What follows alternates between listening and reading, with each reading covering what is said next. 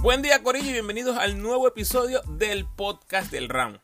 El propósito de este episodio es platicarle de algunas de mis experiencias mientras estuve en Puerto Rico, mi encuentro con Barea, el approach con Molusco y con Chente, apoyar a mi selección el Roberto Clemente, el debut de José Alvarado, conocer en persona a tipos que he seguido por años como Gary Brown, Ismael Romero, López Panel y Carlos Morales, que los tuve conmigo en la serie de La Verdad Olvidada, en fin, entre muchos otros. Y al final platicarles un poco de las experiencias que tuve con mi familia, más como para darles un review de algunos lugares, incluyendo una de las playas más famosas del mundo que para mí está overrated. Eh, si eres fan del ramo, pues espero te diviertas y si no eres fan del ramo, pero tienes tu espacio deportivo o algo parecido, también te voy a dar varios tips, eh, cositas que aprendí estando cerca de tantas figuras públicas. Sé que le vas a sacar provecho. No tengo idea cuánto va a durar este podcast, eh, pero mírenlo más como un pana contándoles eh, las mejores experiencias de un viaje de tres semanas en Puerto Rico. Viaje que incluyó ver a mi selección jugando como local por primera vez en 15 años. Obvio, si no me sigues, te espero en mis redes sociales, Instagram, Facebook y Twitter como El Ramo Opina. Eh, por mucho, la red donde comparto más contenido es Instagram, así que si me quieres seguir solo en una red, eh, Instagram es la que es. A diferencia de todos mis otros episodios, este no lo voy a editar, así que se va al natural. Como me lleguen los recuerdos, obviamente tengo una lista de los momentos, pero solo tengo bullets, eh, nada prescrito, así que va a sonar bastante informal. Que disfruten. Vamos a.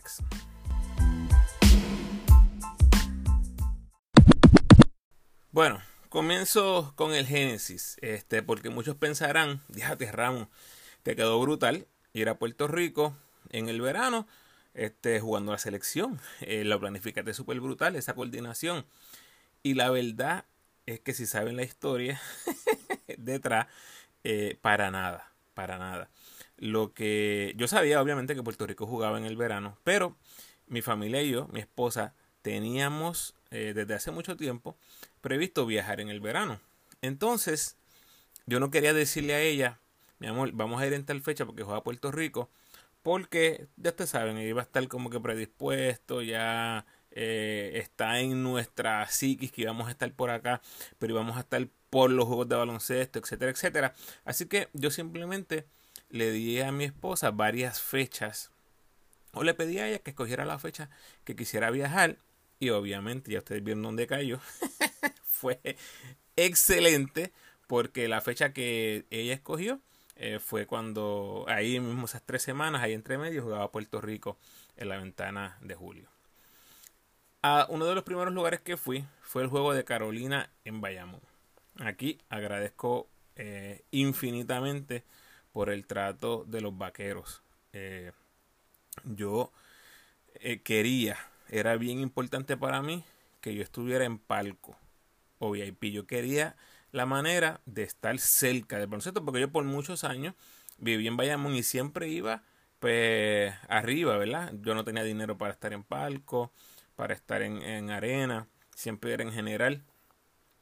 Entonces, como tengo contacto con varias de las personas de los vaqueros, me comuniqué con ellos y les dije, mira, eh, estoy hablando de jugadores, gerenciales, etcétera, y les digo, mira, eh, yo no me quiero sentar en general, eh, yo necesito tickets para ir en palco.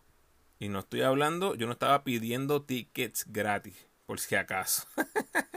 yo estaba diciéndoles, por favor, si ustedes tienen manera de conseguirme unos tickets, eh, yo los pago al valor que sea. Obviamente puedo pagar un poco más, pero yo quiero sentarme en el palco. Y la verdad es que la respuesta este, fue súper brutal. Wilfredo Pagán, Angelito, Ismael Romero, o sea, me trataron súper brutal. Eventualmente, este, Ismael Romero tenía unos tickets allí para familiares y así fue que llegué a ese partido. Eh, así que Ismael Romero, súper, súper agradecido.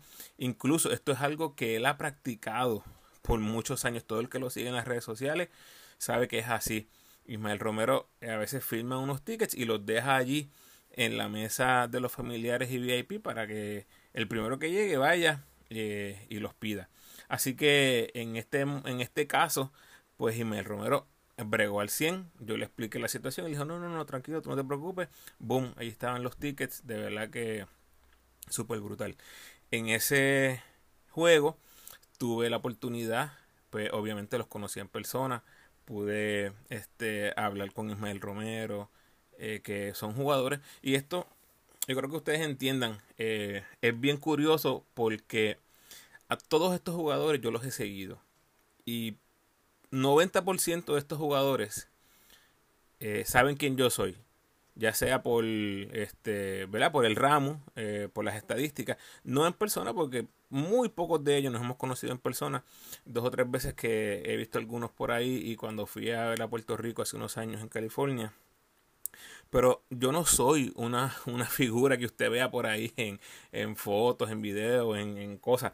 No, yo soy simplemente una cuenta en redes sociales que se dedica a hablar de estadísticas y a resaltar lo positivo que están haciendo los jugadores. Y esto, muchos de estos jugadores eh, los respetan eh, y los reconocen y, viven muy agradecidos de eso. Este, entonces, las palabras, obviamente, de Ismael Romero. Este, allí tuve la oportunidad de hablar un rato brutal con Evander, este, conocer a su familia, eh, estuve hablando un rato que también puse por ahí. Ustedes, obviamente yo les puse las fotos, pero yo estuve hablando mucho tiempo con ellos. Estuve hablando con Angelito. Eh, hablé un rato con Bimbo Calmona. Alex Franklin me sorprendió muchísimo. Incluso tengo un podcast con él. estuvimos hablando muchísimo. Este, Quascut también estuvimos hablando un rato. Eh, conocí a George Condit, José Witian, Tremont Waters. La verdad que la pasé súper, súper brutal. Esta expectativa, ¿verdad? Tú no sabes cómo va a reaccionar la gente, eh, tú no sabes cómo te van a, recibir, etcétera. y, y, la verdad es que eh, ver el recibimiento de ellos conmigo, eh, cómo trataron a mi esposa, yo estaba con mi esposa en, en ese partido, verdad fue todo, todo excelente. Con Javier Mojica, que los que me han seguido, ¿verdad? Más últimamente, habrán sabido por ahí que yo tengo mi postura con que Javier Mujica esté en la selección y a veces usted pensará, ay, no, que Ramos tiene un negocio ahí con los vaqueros o con Mujica o con la selección. Mire, hermano, Javier Mujica, este, yo le dije quién yo era, mira, soy el Ramos, el Ramos Pina. Yo, me, yo he puesto en los últimos años, ustedes no saben, infinidad de posts y datos estadísticos de Javier Mujica. Y Javier Mujica pues no está en ese rollo. Javier Mujica cuando yo le dije, mira, soy el ramo de las redes, bla, bla, bla, y me dice, ah, éxito, éxito, echa para adelante, echa para adelante. Y ya, con la foto y ya, no hay, no existe, ¿verdad? Esa, esa relación. Y nada más les dejo eso por ahí porque, ¿verdad? A veces eh, ustedes piensan que, hay más cosas y la verdad es que no, eh, no existe más, más nada.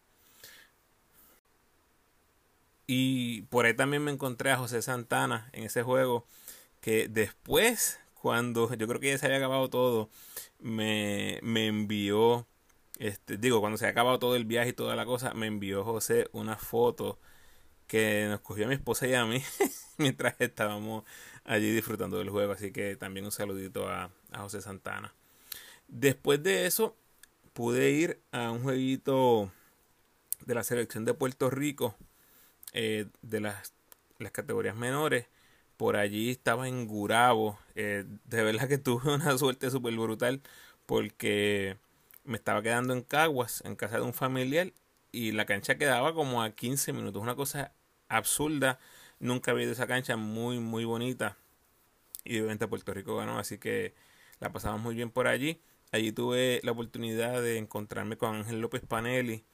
Eh, y wow, de verdad que estaba él súper, súper emocionado. Este, él fue uno de los más que se disfrutó la serie de La Plata Olvidada. Yo recuerdo cuando hablé con él, ya le había escuchado varias de las entrevistas.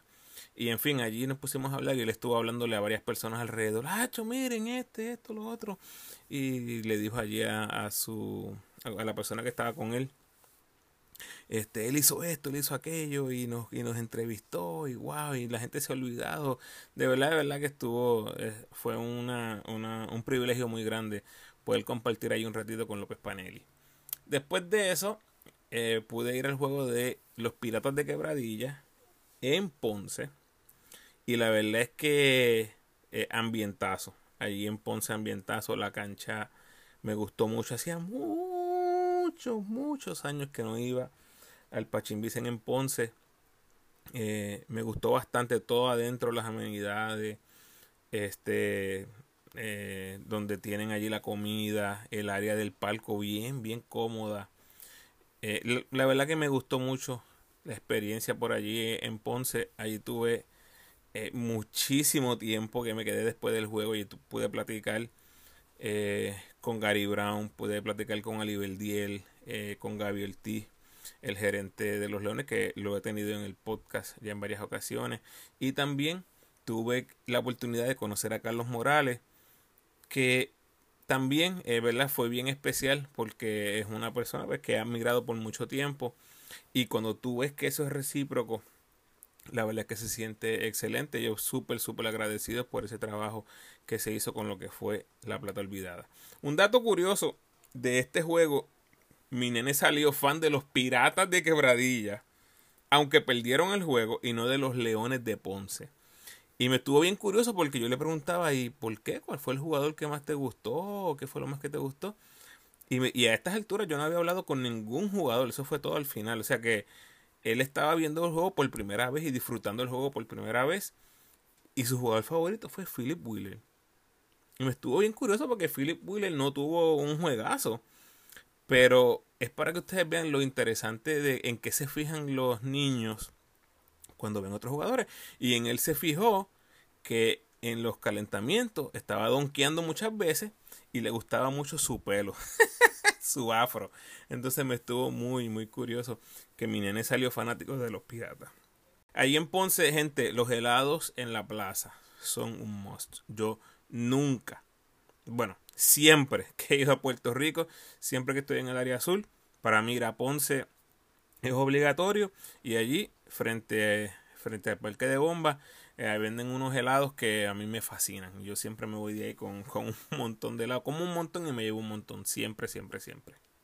Pues esas dos canchas fueron las únicas que pude visitar, eh, o bueno, que estuve todo el juego, porque después volví a otro jueguito del, del BCN, pero de principio a fin ver todo lo que fue el, el pregame, ¿verdad? Estar en el juego, eh, poder disfrutarlo todo en lo que fue Carolina en Bayamón y después en lo que fue Quebradillas en Ponce.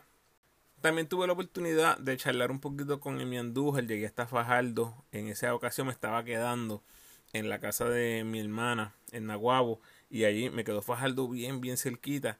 Este, Emi, si estás por ahí escuchando, me debes algo. él tenía algo para darme. Se le olvidó, pero tuve ahí la oportunidad de, de hablar con eh, muchísimo. Estuve hablando muchísimo con él, este, fácilmente como 10, 15 minutos antes que empezara la, de la práctica. Por ahí estaba Iván Gandía, lo pude saludar. Ese fue uno de los poquitos que se me olvidó. Se me olvidó sacarme la foto. Pero de nuevo, ver a ver el, el respeto eh, de Emi. Estuvimos un rato hablando de un montón de cosas que siempre es algo que a mí me, me encantaría saber cómo sería esa experiencia viviendo en Puerto Rico, porque como saben vivo en California, entonces todo lo que tengo de información, lo que se genera de información que me llega es casi siempre 99% a través de las redes. Entonces estar en persona, hablar con ellos, eh, mucho mejor. Se, se hablan de muchísimas más cosas, además de que se está, se está hablando personalmente. Y cuando tú tienes a la persona ahí de frente, cara a cara, eh, es otra dinámica, es una dinámica completamente diferente como ustedes se imaginarán. Por fin eh, pude llegar al juego Puerto Rico-Estados Unidos. Desde antes ya era obligatorio encontrarme con mi amigo Paco. Fue yo creo que la primera persona que me encontré. Ya yo había hecho las gestiones que fue, este, perdonando la palabra, fue un fundillo, fue una cosa horrible eh, tratar de sacar, ¿verdad? El, el, pase de prensa. Y yo estuve, te estoy diciendo, desde que estuve acá en Estados Unidos, tratando, tratando y tratando. No se dio, allá pasaron unas cosas cuando estaba en Puerto Rico, falló el sistema, fue un revolú. Y al fin del día, este, pude tener el pase, pude cubrir el evento como prensa, que también después voy a hablar de eso un poquito. Pero por allí. Eh, después que me encontré con Paco, eh, tuve el, el, break de verme este, con Mayrelis. Me encontré con Jum Ramos en el, en el pasillo, por allí caminando. Eh, Will Martínez, Aníbal Acevedo Vilá, el ex gobernador. Me encontré con Giovanni Vega, que lo tuve en el podcast también. Cristian Dalmau, este, Héctor de Deportes Tú y Yo. me encontré con Luillo. Y por ahí me encontré también con Molusco y con Chente. Eh, y en esto, pues, eh, es un poquito tricky, ¿verdad? Porque, de nuevo, es la primera vez que yo estoy en Puerto Rico en años, o por lo menos en un evento deportivo de esta magnitud. Y no andaba buscando para nada encontrarme a estas personas. Pero la manera en que yo siempre he hecho el approach con estas figuras públicas, y, ¿verdad? Obviamente, como los escuchantes son gente que no, saben, no, tienen absolutamente ninguna idea quién soy yo, por más que yo les diga y me presente, pero como quiera. Me gusta cuando me encuentro a personas así, ir con respeto. Y esto es algo que yo les diría a ustedes, son fanáticos, se van a encontrar a cualquier persona y usted va a estar loco por sacarse una foto y le brinque encima y una foto, una foto, una foto. Y a veces nos olvidamos que son personas, son personas también y están allí disfrutando de un juego, están allí con amistades o lo que sea. En un momento, yo no sé ni cómo, se lo garantizo, no sé cómo fue, pero yo estoy pasando, había un tiempo muerto y de momento de a mi izquierda y era Molusco. No estaba pasando nada en el juego, Molusco está sentado tranquilito allí y yo le digo, este, mi nombre es Ramos, este, tengo un podcast, soy podcastero, eh, me encantaría una foto eh, con Molusco. y, dijo, dale, claro que sí. Entonces, con Chente fue. Bueno, después al final el juego se había terminado, todo el mundo se está yendo y está Chente ahí con su corillo, con su combo. Este, yo digo, contra, está ahí, tengo acceso para acercarme y de verdad, de verdad, los dos. Este, una chulería cuando me acerqué, nunca los vi con eh, ningún gesto eh, de incomodidad o lo que sea. Este, yo llegué hasta Chente, y le dije igual, este, hola gente, mi nombre es Ramos, soy podcastero de deporte, este, me encantaría una foto eh, y me presenté, este, y ah, mucho gusto, un placer, claro que sí, la foto. Y me tomé la foto, primero porque son podcasteros. Eh, y la verdad, pues, como les dije, me crucé con, con Molusco, eso fue pura casualidad. Y a Chente lo tenía frente a mí. Yo estaba sentado en el palco, Chente estaba como unas, qué sé yo, 10 o 15 filas frente a mí en el, en el palco. Es más, se me olvidó decirle, me encontré con Molusco. Después de eso, me lo encontré en la fila para ir al baño. Este, mis nenes, déjenme contarles esto un momento. Mis nenes no, yo, yo solamente fui con, con Quique. Este, mi nene y mi sobrino, Yeriel, estaban eh, listos para ir al baño, ¿verdad? Ya habían bebido muchas horas. Ok, pues vamos al baño. Corillo, cuando vamos al baño, la fila está larguísima. Y justo cuando nosotros llegamos al baño, con los dos nenes que tienen este, 8 y 9 años, en ese mismo momento, el que estaba justo frente a nosotros era Molusco. Así que todo ese momento de Molusco yendo al baño, a hacer sus necesidades y con ese baño a reventar. Ustedes saben cómo, ¿verdad? Los hombres como somos y este podcast lo escucha más del 90-95% son hombres y es comediante, también molusco. Entonces se da una cosa súper exageradamente graciosa allí en el baño que después usted, si ustedes quieren saber la historia completa, me preguntan cuando me vean en persona porque por aquí no puedo contarlo. no puedo contar ese detalle. Este, siempre trato de mantener el contenido en mi, en mi plataforma, ¿verdad? En mis espacios, este, bastante limpio, para que usted lo pueda escuchar tranquilo por ahí, aunque esté con la familia en el carro, eh, con otras personas. Entonces, si quieren saber esa historia, avísenme, ¿ok? Cuando me vean en persona y se las voy a contar, la verdad que está súper gracioso. Pues les estaba contando que me tomé la foto con ellos porque son podcasteros. Y la verdad me gusta, me gusta como ellos llevan sus entrevistas con otras personas. Yo, personalmente, yo no consumo a Molusco ni consumo a Chente. Solo las entrevistas a baloncelistas o personas vinculadas al baloncesto o alguna que otra con un artista cristiano eh, como Héctor Delgado, Redimido o algo así. Pero no los consumo. Pero el método de ellos, la forma en la que ellos entrevistan, definitivamente es una manera que me gusta y es algo que trato de emular. Cuando ustedes vean o escuchen mis entrevistas con personalidades, con figuras del deporte de Puerto Rico, obviamente, este, van a ver lo que me gusta que sea algo ameno, no simplemente es pregunta, respuesta, pregunta, respuesta, sino que hay un tipo eh, de interacción un poquito más allá de las preguntas. Ahí mismo me encontré con Nelson Colón, me encontré con José Alvarado, Pachi Cruz, Yerreel, me saqué foto con todo el mundo, ustedes lo vieron en mis redes sociales y si no, vayan por ahí, busquen en mi timeline, lo van a ver más o menos por ahí junio, julio, eh, van a ver todas las fotos que me saqué con esa gente. Al final, eh, tener el encuentro con Justin Reyes, que sabía quién yo era, eh, me sorprendió mucho, porque no hemos tenido mucha interacción anteriormente en las redes sociales. Conocí a Gary y la familia, este, conocí a Jan. eh, Gian gritando. Esto es bien gracioso porque uno dice, diatre, qué brutal, Gian. Gian gritándole a todo el mundo y que estaba ahí sacándose fotos con ella y pidiendo autógrafo y toda la cosa, gritando, el Ramu, el mejor podcast de Puerto Rico, esto que lo otro. Este, fue bien gracioso porque después que él dice eso, yo no, yo no crecí nada en, en audiencia. Pero el gesto de, de Gian, de, ¿verdad? Eh, avalar lo que estoy haciendo como una figura súper prominente. En lo que es el baloncesto de Puerto Rico eh, actualmente, pues me llena mucho de orgullo y satisfacción. Eh, por fin pude conocer a Carlos González. Eh, yo estaba en el juego de Carolina y vayamos, incluso ya habíamos hablado de que iba a estar en el juego y le dije, mira, cuando se acabe el juego espero conocerte en persona. los que me han escuchado por años saben que Carlos González ha estado en mi podcast, yo creo que ya unas tres o cuatro veces, ¿verdad? Perdí la cuenta, pero ha estado varias veces. Y, y, es bien ameno, siempre me encanta conversar con él, eh, lo siento muy honesto, eh, muy, abierto y no va de preguntas, simplemente da su opinión. Entonces, eh, se supone que nos íbamos a conocer en ese juego de Carolina Bayamón. yo estoy afuera, yo hablo con un montón de gente, ya le dije, este, Evander, Angelito, Quascut, Bimbo, todo el mundo. Y yo le escribo, mira, brother, ¿dónde está? ¿Qué pasó? Estoy esperándote aquí afuera.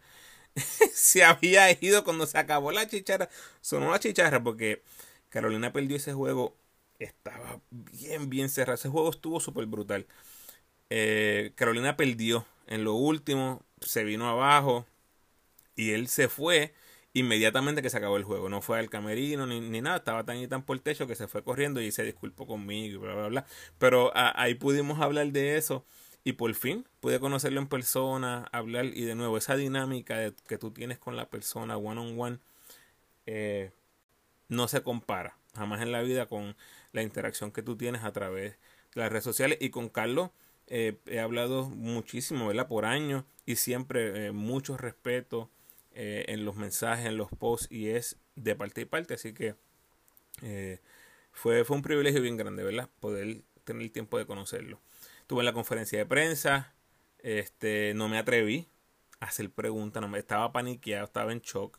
Eh, tenía el pase de prensa, pero realmente no, este, no me atreví. Esa es la palabra, que no me atreví. Estaba la cosa un poquitito intimidante, ¿verdad? El momento, eh, los micrófonos, las cámaras, toda la cuestión, que es algo que no estoy acostumbrado en lo absoluto. Y todo el mundo que estaba ahí está súper acostumbrado. Para mí no, era la primera vez. Eh, y fue bien bonito, ¿verdad? También eh, ver la, recepción de algunos de los muchachos cuando me conocen. Y, eso es bien, bien, bien especial. En esa, ese primer juego que estuve, el de Puerto Rico, Estados Unidos, fue el retiro de Barea o la celebración de José Juan Barea. Allí me encontré con Barea. Y la verdad yo tengo que decirle esto a, todos nosotros, porque somos fanáticos. Eh, es impresionante.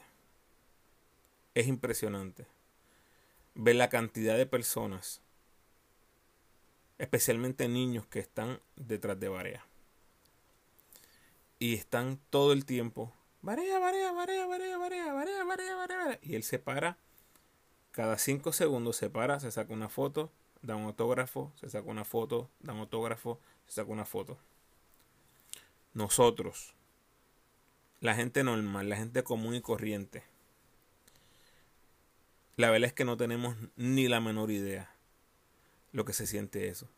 Esa gente vive en una vida anormal.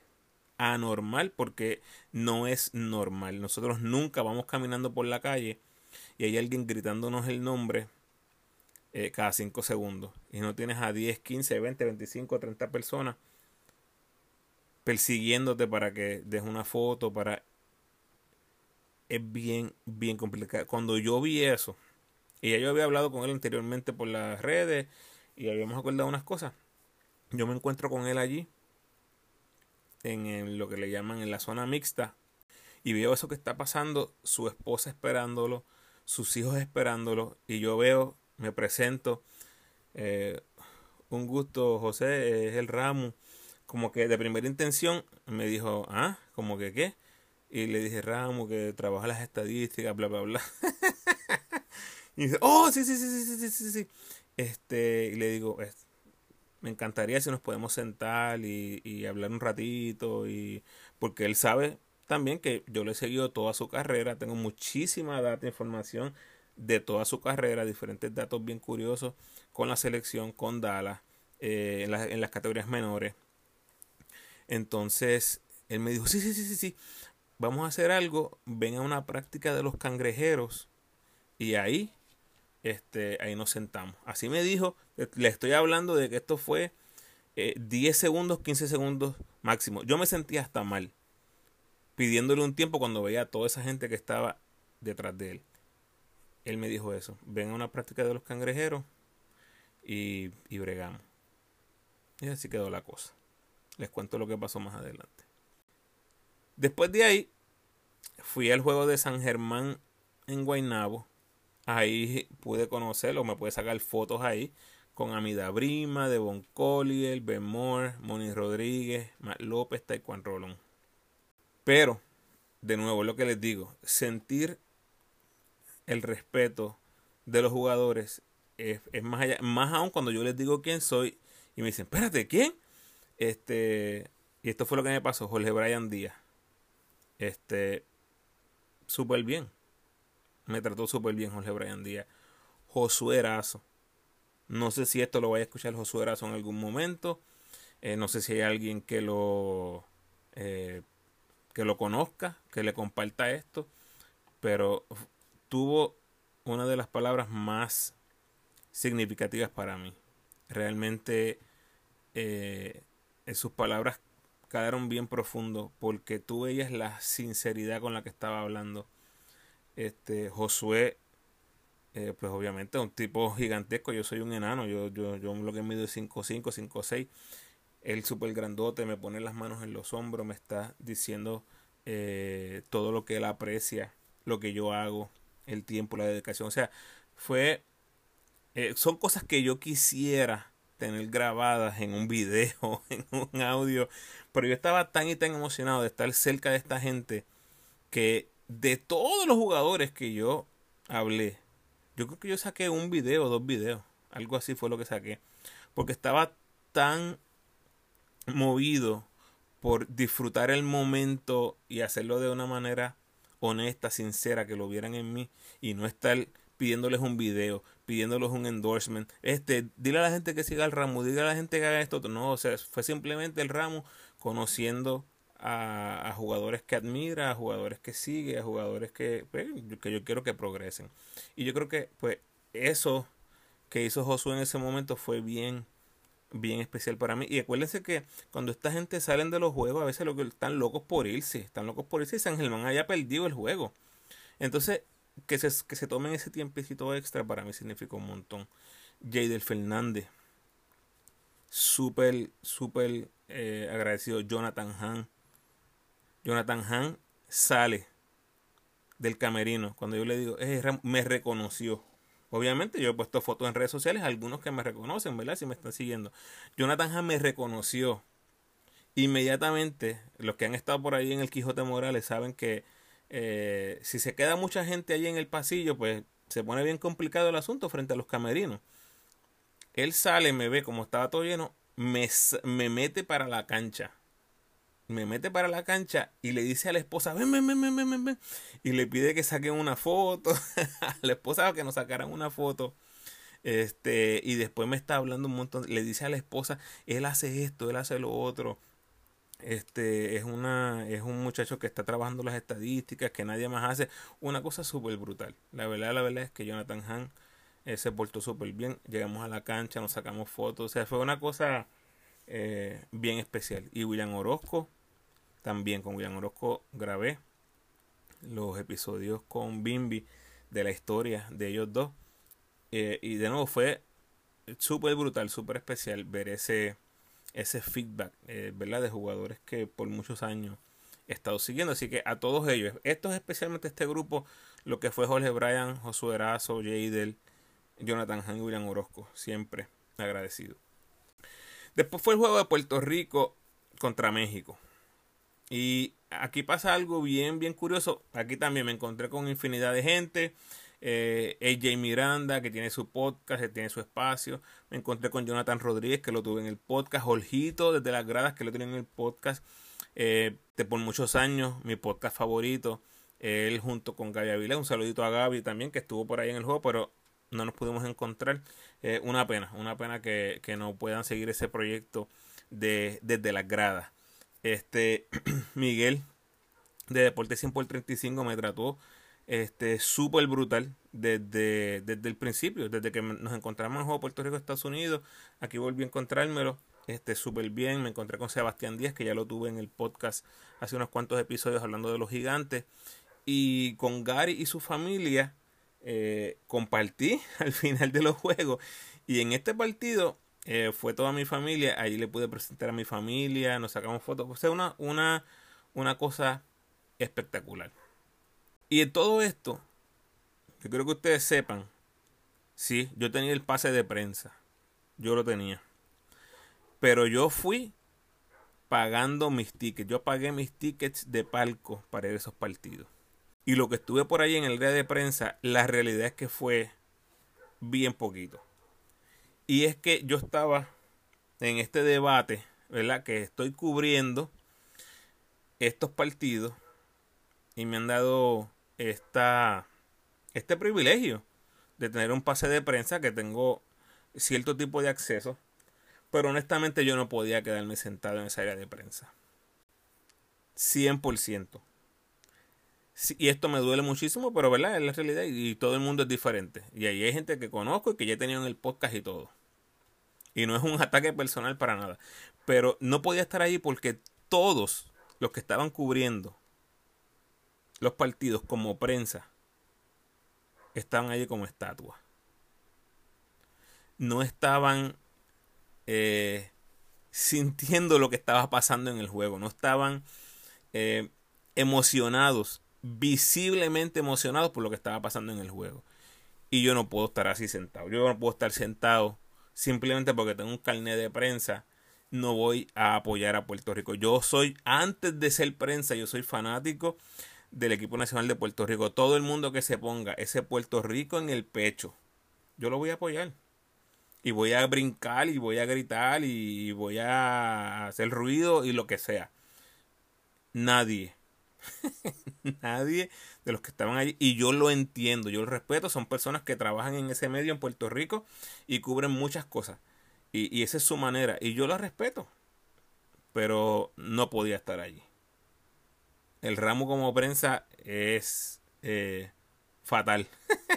fatal desde el, desde el punto de vista de que no, no puedo estar sentado y, y seguir, ¿verdad? Con ese coronco protocolo que ellos llevan eh, cubriendo los eventos deportivos. No, yo soy fanático primero eh, y soy prensa segundo. Así que por eso fue que no me quedé por allí en el área de, prensa y estuve sentado en la silla que pagué con mi dinero para ver los partidos y me quedé casi todo el tiempo con mi familia, aunque pude estar dando vueltas por allí cubriendo el juego. Me pasó algo bien curioso y es que en un momento dado eh, Jean Clavel sale del juego y ya con Jean Clavel eh, le digo, lo, tuve en el podcast y he hablado bastantes veces con él a través de las redes sociales Entonces, en un momento dado, Jean Clavel sale de juego, está, está eh, parado por allí, detrás del área del banco, eh, detrás de los canastos, entre el banco y los canastos. El punto es que ahí hay acceso por donde uno sube y baja las escaleras para ir ahí a la parte de atrás de los canastos. Y yo estoy caminando normal porque iba hacia una silla, lo que sea. Y nos cruzamos, él sabe que soy yo, yo sé que es él, pero él está, él está envuelto, está en pleno juego, está sudando, está ahí este, haciendo unos, unos ejercicios con, los, con las piernas, qué sé yo qué. El punto es que yo le estoy pasando y Jean Clavel me extiende la mano para saludarme con el puño. Como quien dice, que la querramos. y yo como que, pues, como ya yo había tenido la experiencia en el juego anterior que había ido, que fue acá en, en San José, en California, y yo estuve, o sea, yo era el jugador 13 en el banco, para ponérselos de alguna manera. Estaba el Banco de Puerto Rico, y yo creo que si alguno ha visto el video por ahí en, en las redes que yo he puesto, cuando fue ese juego, 2018, está toda, toda la fila, todo el Banco de Puerto Rico y el primer asiento de fanático que está justo al lado de toda la banca de Puerto Rico, ahí yo estaba sentado. Yo estuve todo el juego viendo a Eddie Casiano caminando para arriba, para abajo, para arriba, para abajo, para arriba, de lado a lado en la en frente del Banco de Puerto Rico. Todos los jugadores me pasaron por el frente, todo y yo pues aterrado, aterrado porque no quería este sacarlos de concentración o decirle cualquier cosa. Yo loco por gritarles y decirles cosas a todos ellos. Y acuérdense que esto 2018 todavía no estaba el podcast. Eh, yo solamente era una cuenta que estoy por ahí poniendo estadísticas este, la gran mayoría del tiempo y poniendo posts de mis análisis. Pero ahora como ya eh, asocian una cara con el nombre, pues eh, fue bien curioso que en pleno juego, en el calor del juego, Jean Clavel sale, todo el mundo está dando su espacio y yo estoy pasando y él viene y me saluda. eso se siente realmente este, bien brutal. No, hay un cierto nivel de confianza que es obvio y no sé si llamarlo eh, amistad, pero la verdad es que se siente muy bien. Después eh, tengo la oportunidad de ir a una práctica de los cangrejeros de Santurce. Y recuerden que José Juan Barea me había dicho, vamos a encontrarnos en la práctica y ahí bregamos. Ahí desde que llegué, conocí a Guillermo Díaz. Eh, Súper brutal. Los que hayan visto por ahí tal vez en las redes vieron que eh, le saqué una foto, él ahora calvo, y una foto que yo tenía de él del 2003 me parece, 2001 por allá. Guillermo Díaz con un afro súper brutal. Sacó la foto ahí en comparación, se veía súper brutal. pasando o viendo mis libretas estaba súper, súper emocionado. Porque, pues, obviamente está recordando eh, momentos bien, eh, bien buenos que tuvo en su, en su juventud. Eh, hablé con Guillermo Díaz, hablé con Ángel Matías. Ángel Matías me trató súper, súper brutal. Conocí a Ivan Jackson. Ivan Jackson estaba allí entrenando, porque en ese momento eh. Iván Ríos era el dirigente. Entonces estaban, él, es el, padrastro, ¿verdad? Si, si, si, lo estoy diciendo bien, él es el esposo o el compañero de la mamá de Ivan Jackson. Ahí estaba por ahí entrenando y yo asustado. Esto es para que ustedes vean lo que hace uno estar lejos. yo, yo voy donde Ivan Jackson yo obviamente sé quién es él porque lo he visto en un montón de fotos y cosas. Y le voy hablando inglés. Y él me contesta en un español, pero eh, súper boricua. Y yo dije, qué bochorno, Dios mío. Hablaba súper bien el español. Y yo ahí, este, eh, todo asustado. Pero eh, ya él había dado a conocer que iba a estar con Panamá. Y en ese momento, mira, yo como boricua que soy, le digo, este, le, le deseo el te deseo el mejor de los éxitos, que tengas éxito con Panamá, que tengas éxito en tu carrera internacional. Felicidades por una carrera súper brutal en COBLA. O sea, le dije un montón de cosas y él estaba súper, súper agradecido. Aunque lo más seguro él no sabía ni quién yo era. Pero tuve la oportunidad ahí de expresarle cómo yo me sentía, no solamente como eh, puertorriqueño que sé, que sé lo que está pasando y que sé que él ha decidido no representar a Puerto Rico, no le quita que sigue siendo puertorriqueño. Ahí pasó algo bien curioso. Cuando llegó Filiberto Rivera, eh, ya habíamos quedado también encontrarnos en algún momento durante el viaje. Este, no, no le dije que iba a estar allí, pero yo lo llamé tres veces. Philly, Philly, Philly, y le grité en algún momento, pero como ese momento ¿verdad? la gente está envuelta en otras cosas, él estaba tan y tan concentrado en la práctica que yo me sentí mal. Yo no le iba a llamar otra vez, yo sentí que me estaba pichando, que alguien dijo Philly, él escuchó el Philly y le pichó. Y yo me quedé callado el resto del tiempo porque no quería molestarlo. Pero Philly salió. Estoy hablando de una práctica y los que de ustedes han estado en prácticas de BCN, hay veces que es una informalidad brutal. Casi siempre es una informalidad brutal. Pero él estaba súper enfocado en la práctica desde que salió del camerino, entró a la cancha y estaba 100% concentrado en lo que era la práctica. Lamentablemente, ¿verdad? Pues no pude tener ese tiempo con él. Después le dije, mira, estuve ahí porque él vio la foto. Yo me saqué foto con todo el mundo, con Guillermo, Ángel Matías, Jivan Jackson, pongo la de Barea, que les cuento ahora. Este, y no hablé con él. Entonces, él me escribe, mira, ¿qué pasó? ¿Qué esto? ¿Qué lo otro? Y se disculpó conmigo. Y yo le dije, mira, te llamé un par de veces eh, y como no me respondiste, pues yo entendí que estabas, tú sabes, bien, bien concentrado en el asunto. Así que, este, lo dejé tranquilo. Y, y me dijo, este, pues nada, tranquilo, ahí perdona. Y se disculpó. Tranquilo, Filiberto, que vamos a tener otro break. Y finalmente José Juan Barea. José Juan Barea. Este estaba en la práctica. Y lo que él me había dicho allá cuando se retiró o cuando se celebró su retiro de la selección. Ya se acuerdan que hace unos minutos les dije de todo el revuelo que se forma en ese, en, ese momento. Eh, yo me siento bien incómodo en pedirle un tiempo para entrevistarlo o lo que sea. No era el momento, punto y se acabó. Él me dijo, ve a la práctica, vamos a sacar el tiempo.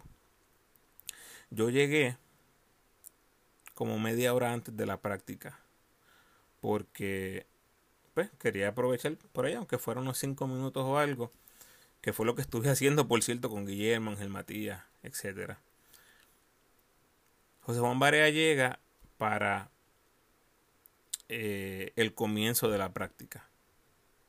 Por lo tanto, no pude eh, hablar con él antes de la práctica. Él llega, eh, yo le dije, mira, a ver, estoy aquí. Sí, sí, sí, al final. Entonces, en ese momento, pues ya él me está me estaba asegurando, me está diciendo, sí, sé que estás aquí, este, vamos a hablar al final de la práctica. Lamentablemente, ya yo tenía un compromiso con la familia, yo había eh, estimado que en esa media hora antes del horario oficial de la práctica iba a tener tiempo para hacer lo que quería hacer. Y por cierto, ahí sí quería hacer algún tipo de videíto, porque siempre he querido tener este, ¿verdad? Un, un tiempo con José Juan para entrevistarlo y recordarle algunas cosas eh, de su tiempo más joven, las cosas que coincidimos tal vez ahí en, en Mayagüez en algunos momentos, este, pero no se me dio, porque tenía ese compromiso como les dije, pero cuando yo tomo la decisión que me tengo que ir de la práctica, esas prácticas no sé si van a durar hora y media o dos horas, no podía quedarme ahí hasta las dos y media o una de la tarde, en medio de la práctica yo me acerco a una de las vallas de seguridad que todavía estaban allí, me acerco ahí, nada, en el eh, arena, al lado, en el mismo tabloncillo, y llamo a Barea y le digo, este, Barea, gracias eh, por responderme, por atenderme, tengo que, ¿qué? ¿Ya te va? No, no, no, quédate. Y yo le digo, tengo algo, ah, no, no, no, no, tranquilo, tranquilo.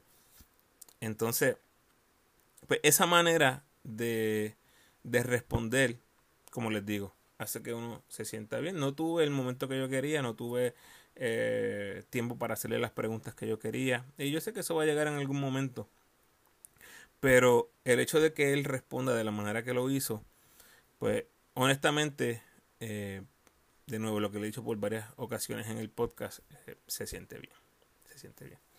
Bueno, hasta aquí el punto de baloncesto en más el aspecto familiar y como, como un, no sé, un review, un tipo review.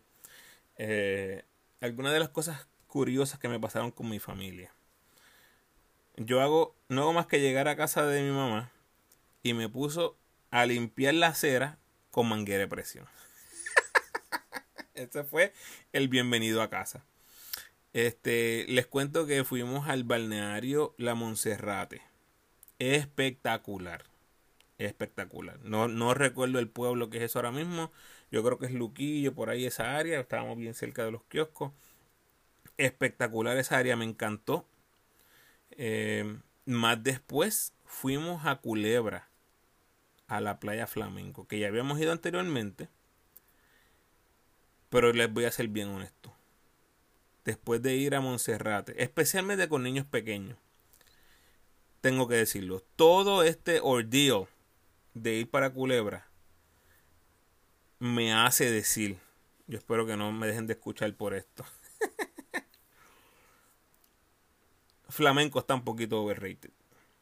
Flamenco está un poquito overrated. Perdónenme que se los diga, pero cuando yo veo la calidad de las playas que hay en la isla grande, en la isla mayor, todo ese revuelo que hay que pasar para ir para Culebra, para estar allá, que si los carritos, que si la transportación, que si en las playas, que si la comida, que si volver, que si el barco. No, bro. Después fui al escambrón. En unas áreas eh, una, una playa espectacular, el agua súper tranquila, específicamente para mí, o especialmente para mí, porque voy con nenes pequeños. Entonces, eh, fue perfecto. Lo que fue la Monserrate, lo que fue el Escambrón. La verdad, la verdad, la verdad es que en, en este contexto que les digo, esta vez que fui con los niños pequeños que tengo, la verdad es que fue muchísimo mejor que, que que ir hasta Playa Flamenco donde estaba eh, la corriente estaba fuertísima, eh, el oleaje estaba fuertísimo. De verdad, de verdad que por lo menos por esta ocasión tengo que decirlo un poquito overrated. Eh, me encantó ir al viejo San Juan, al morro, volar chiringa, súper brutal, por allí por el área del morro. Llegué hasta Naranjito a visitar a Gabo. les confieso que tiemblo cada vez que paso por ese atirantado, entrando a Naranjito. Yo creo que siento que veo más vallas cada vez que voy. Eh, eh, pánico cada vez que paso por ahí. Eh, de verdad que es bien fuerte. fui, pude ir al Festival de las Flores en ahí bonito. Muy bonito. No pude entrar a la marrón a punto. Hubiese estado cool una fotito por ahí. Pero también pues, pude ver lo que es el pueblo. Y la verdad es que es bien interesante ver esa cancha porque nunca fui, mientras estuve en Puerto Rico, nunca había ido, nunca fui a un juego. Eso era en otra época. Pero me resulta bien interesante entender, ¿verdad? Lo que es el mercado pequeño de BCN. Y cuando estás allí, cuando ves el parking, ves las instalaciones, definitivamente te das cuenta de lo que significa. Eh, gracias para finalizar a mi familia en Caguas, en Nahuatl y Juana Díaz por recibirnos en sus hogares. Eh, definitivamente nos ahorramos un par de pesos loco porque llegue el próximo momento de viajar a Puerto Rico. Hasta que nos trajo el barco, Gorillo. Eh, muchísimas gracias por estar conmigo y los espero en el próximo podcast.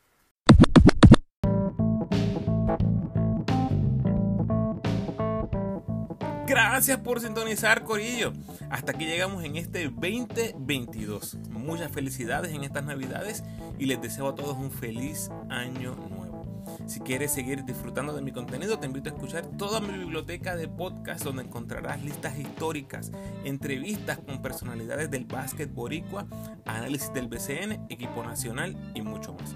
Tengo muchísimo contenido histórico en mi podcast, así que te invito a scrollear por ahí para abajo. Una vez termine el calendario internacional de diciembre, esperen el repaso de las actuaciones más significativas de nuestros boricuas alrededor del mundo. Eso lo grabo comenzando enero.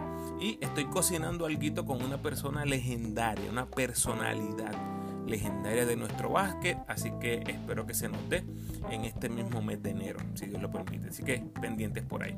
Como siempre, te invito a que te suscribas al podcast, déjame tu mejor review por favor y sígueme en tu red social favorita, Facebook, Instagram o Twitter. De nuevo, agradecido por tu sintonía.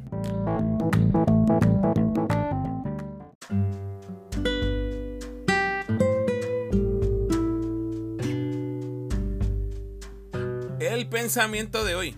Ciertamente tu bondad y tu amor inagotable me siguen todos los días de mi vida. Salmo 23, 6. Bendiciones.